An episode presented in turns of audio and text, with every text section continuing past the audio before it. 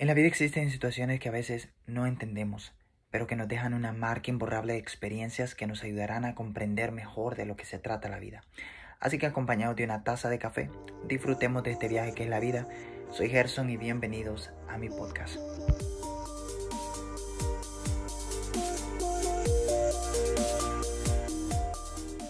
Unos años atrás me tocó, hace dos años atrás, específicamente me tocó hacer algo, una, tomé una decisión bastante ah, dura, creo que ha sido una de las más duras decisiones que he tomado, yo creo. Y fue a dejar una amistad por que ya llevaba muy, que estaba en el mero apogeo de, de mi amistad, en el mero auge de mi amistad con esas personas. Y tuve que dejarlas y porque al renunciar a un lugar donde yo tenía una posición, tuve que renunciar totalmente a su amistad. Sabía las consecuencias, sabía que así iba a ser.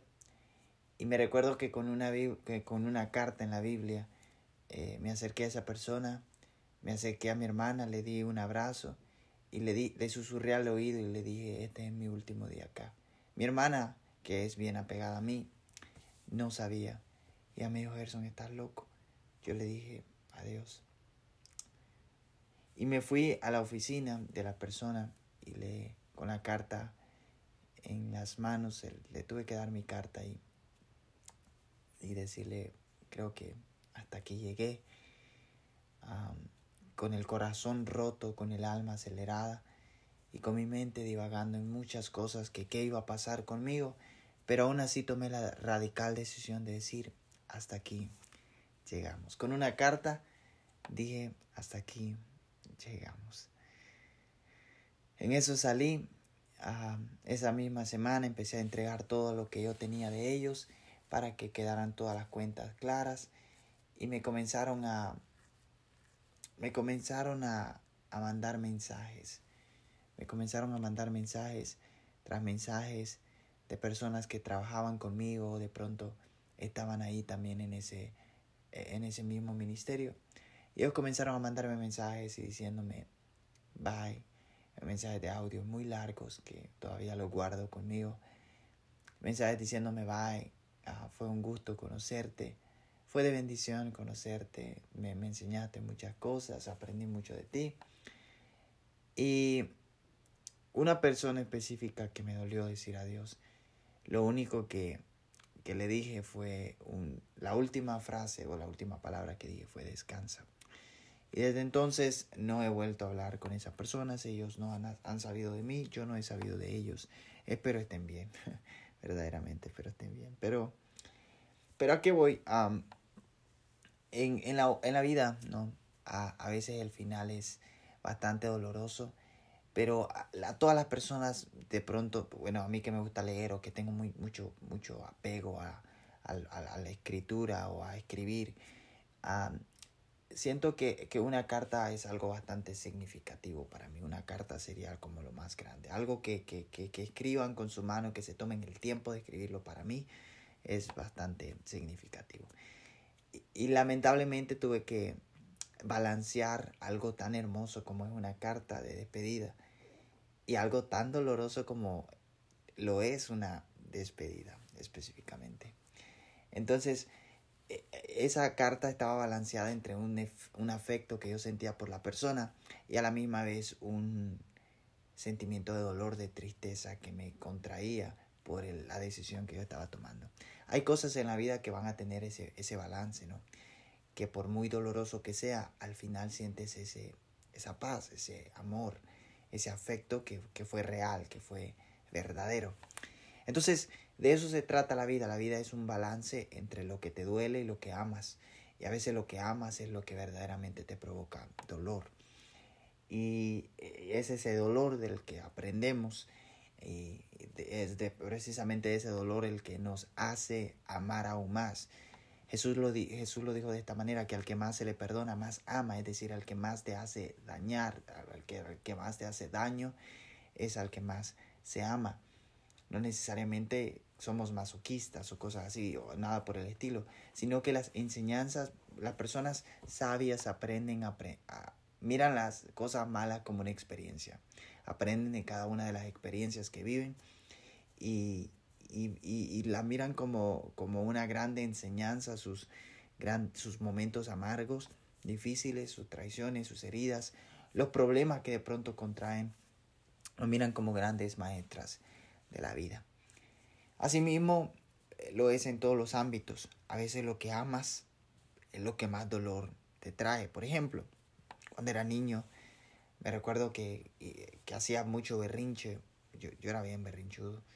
Eh, no sé si, si, esa palabra es rara para otros países, pero berrinche es como hacer escándalo o drama, drama a, tus padres, ¿no? En, en, el childhood, diría el americano, en, el, en la niñez, en la infancia. Y yo era mucho de berrinches, de, de, dramas, todavía, pero a veces, ahora no mucho, pero en aquel tiempo era más a mis padres, les hacía drama, les hacía berrinche por conseguir algo. Pero mi madre me recuerdo que no soportaba los berrinches y solo me llevaba a algún lugar escondido y me daba mis lecciones de la vida, de esas lecciones que no quisiera hablar en estos momentos. Pero que cuando salía de ahí salía con, en ese sentimiento de dolor por lo que me había pasado, lo que mi mamá me había hecho, pero a la misma vez salía como, ¿no? Ya, ya, ya acabó, ¿no? La lección, ya, ya acabó el, eh, el problema. Y, y, y, como que te da una cierta tranquilidad de estar ya fuera de, de, de, ese dolor que, que, te provocaron, ¿no? Eh, más que todo mi madre. Ahora vengo a comprender que aquello que me provocó tanto dolor es lo que me hace tener el carácter que tengo. Tengo un carácter pesado, horrible, no sé si tú me conoces, tú puedes ah, poner tu propio juicio, pero yo amo quien yo soy, amo la personalidad que Dios me ha dado y el carácter que Dios me ha dado. Siento que es bastante apacible conociendo personas y soy bastante razonable. Eso me gusta de mí mismo. Pienso antes de actuar y tiene que todas las cosas tener un porqué. Eh, no vivo la vida a la, a se a, a la loquera, diría el hondureño. No, yo vivo la vida por, con un sentido, con una razón. Y es por eso que digo que la vida, en la vida aprenderemos a tomar muchas decisiones, miles de, decisiones. Y a veces esas decisiones van a, se van a balancear entre lo que amas y lo que te duele. Y a veces lo que te duele va a, va a ser posteriormente lo que amas, ¿no? Entonces, es eso precisamente, e, es, es, precisamente ese dolor, ¿no? ese, esa, esa tristeza, esa profunda amargura que, que, sientes dentro del corazón, la que te hace más amar algo. Pero no amarlo en el sentido de estar apegado en, eh, masoquista, dejándote que, que te maltraten, no, no, no estoy, no estoy promoviendo de ninguna manera eso, que, que quedarte ahí, no, amarlo y por eso decidir alejarte, ¿no? Eh, creo que la mayor marca del amor es, es cuando tú te alejas, porque ya, sea que tú dañas o, que te dañen. Esa es la mayor marca de amor. Lo peor sería que tú a, que estés ahí, te quedes ahí y le hicieras la vida imposible como te la hicieron. no, no, no se trata de eso. Aprendo a sacudirme las manos cuando ya veo necesario y empiezo a alejarme por completo. Yo me salí en el mes de noviembre del lugar que tanto había apreciado, había agarrado cierto cariño, ¿no? Y me salí en mes de noviembre. A los finales de octubre yo los abracé. Disfruté los últimos momentos con ellos. Hice como que nada pasaba. Hice como... Nadie se imaginó eso. Cuando supieron, porque yo no le dejé saber absolutamente nada. Dios es testigo de eso. Yo no le dije a nadie de que yo me iba y cuando supieron, se dieron cuenta, a personas admiradas me dijeron, no, tú vas a regresar, ¿cómo es que te fuiste? Estabas bien si te vimos sonriendo, te vimos predicando, te vimos haciendo. Porque yo nunca, ah, si digo que me voy a ir es porque realmente no me voy. Yo no anuncio tanto que me voy. Cuando me llego a ir, podemos estar en el mejor momento y yo me voy. Ese, esa es la, la, la historia de mi vida. Esa es la historia de mi vida. Esa es la historia de mi vida. Yo digo, ya he llorado, ya he reído, ya me puedo ir. claro que sí. Puedo estar riéndome con ellos, pero si ya lloré por, con ellos, ya me reí, ya veo necesario o ya llegó, ya llegó el tiempo, me voy. Yo siempre digo que en la vida no nunca tenemos amigos para siempre. Ah, no tenemos compañeros de viaje que van a estar contigo hasta el último día de, de tu vida y que van a llegar al umbral del, del sepulcro contigo, no. No creo eso. E incluso no creo que personas vayan a estar tal vez ni, ni en tu en tu día de fallecido, en tu servicio fúnebre. No, no creo que, que personas vayan a estar contigo ahí. No, no creo que todas las personas que, que tú vas conociendo al, al, a medida vas transcurriendo en el tiempo vayan a estar contigo en ese momento. O tal vez cuando vas a algún hospital, cuando te enfermas, cuando estás en, en, el, en la peor crisis, tal vez no todos van a estar contigo. Tal vez no. Más bien, no todos van a estar contigo, con, con seguridad te lo digo. Pero, pero por eso tenemos que, no sé por qué vengo tratando mucho eso, pero tenemos que aprender a decir adiós cuando ya sea necesario. Y esa es la historia de mi vida. Como te vuelvo a repetir, me gustó eso. Ya he reído, ya he llorado, me tengo que ir. Entonces, esa es la última carta uh, lo le puse como tema la última carta porque eh, siento que, que han habido momentos en que el aprecio es tan grande. Por nada me había salido de otro lugar en las mismas circunstancias anteriormente de, de, ese, de esa vez que les, que les acaba de comentar. Ya me había salido de otro lugar, pero Uh, no, no fue lo mismo, no fue la misma situación. Incluso ni siquiera dejé saber que me iba, solamente mandé un mensaje, me voy y ya. Porque no había un aprecio. Cuando yo me dedico a escribir algo para alguien, eh, es porque realmente quiero a ese alguien. Entonces, yo me dediqué a escribir. No puse, ni, Dios sabe que en, en, esa carta, no sé si la botó, la, la quemó, la tiró, no sé pero Dios sabe que en, esa carta no iba más que mis profundos sentimientos que yo tenía para con esa persona. Que yo le decía, mira, yo le dije en esa carta, aprecié tanto cada momento que me dedicaste, aprecio tu tiempo, tu lealtad, tu honestidad, que lo tuviste conmigo hasta, hasta cierto punto. No le puse así, pero hasta cierto punto lo tuvo, porque no en todo pero no quería ponerlo negativo porque íbamos a crear un horror en esa carta. Te, te digo, una carta para mí o, o, algo que yo escriba, para mí es, es la mayor marca de, de amor y de aprecio. Entonces yo le escribí, um, gracias por tu tiempo, tu lealtad, tu honestidad. Gracias por cada enseñanza. Gracias por cada experiencia. Gracias por los momentos buenos y malos. Gracias por todo. Me despido. Y y bueno, le dije de que entregaba mis cargos irrevocablemente, es decir, que no me los tenían que regresar. Um, ¿Qué más puse? Con mucho cariño y amor y aprecio. Te digo que gracias, creo que iba, algo así, por el ejemplo, por la marca que dejaste en mi vida, serás parte de mi historia y pum, cerré la carta con, con ciertas cosas, con, cierto protocolo, pero no era tanto el, el, final que me gustó, sino cómo comencé mi carta, expresándole mis profundos sentimientos a esa persona de, del aprecio que yo tenía para con ellos, pero ya había llegado al final. Y como te digo, había llegado al final. Y cuando es el final de algo y tú sabes que es el final de algo, ya en tu, tú lo sientes en tu corazón, es mejor que digas hasta aquí, porque si no te van a detener, se van a convertir en una carga tuya y, y ah, no, no, no puedes hacer eso. Entonces mejor frena, corta, aprende. Es, es doloroso, claro que es doloroso. ¿Quién dice que no es doloroso? Pero aprendemos, aprendemos de cada pérdida, ¿no? Y, y, las pérdidas son parte del ciclo vital de la vida. Por ejemplo, esto lo dije en algún podcast o en alguna enseñanza por ahí. La dije que que, el ciclo vital es eh, nacer, crecer, ah, bueno, ese es el ciclo de la vida, nacer, crecer, reproducirse y morir. Pero dentro de ese ciclo de la vida existe algo que se le llama el ciclo vital, que es el, la, niñez, la juventud y eh, la, adultez y el envejecimiento, la, vejez.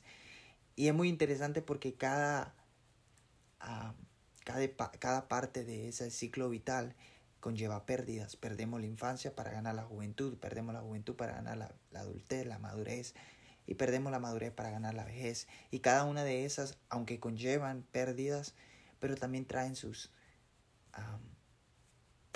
sus ganancias, sus beneficios. Por ejemplo, el niño no ha perdido nada todavía, pero tiene momentos muy agradables en su infancia, vive las mejores experiencias que va a contar toda su vida.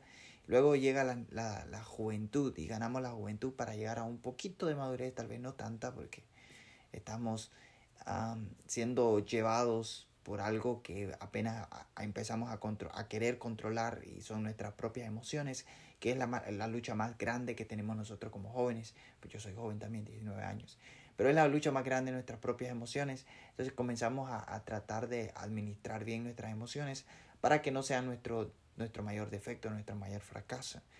Luego ganamos la adultez, la adultez es una etapa bastante bonita, pero también bastante difícil, porque aunque perdimos ya la juventud y las torpes decisiones de la juventud, ahora nos vemos ah, en, el, en el punto de comenzar a en el punto de comenzar a no sé, de pronto la juventud nos, nos llevó por un rumbo, tomamos ciertas decisiones y la, en la adultez venimos a ver las consecuencias. Entonces, la adultez viene a ser también el pago de consecuencias, aunque comenzamos más a tener un poco más de madurez en nuestras decisiones que tomamos como ya hombres, mujeres, adultos.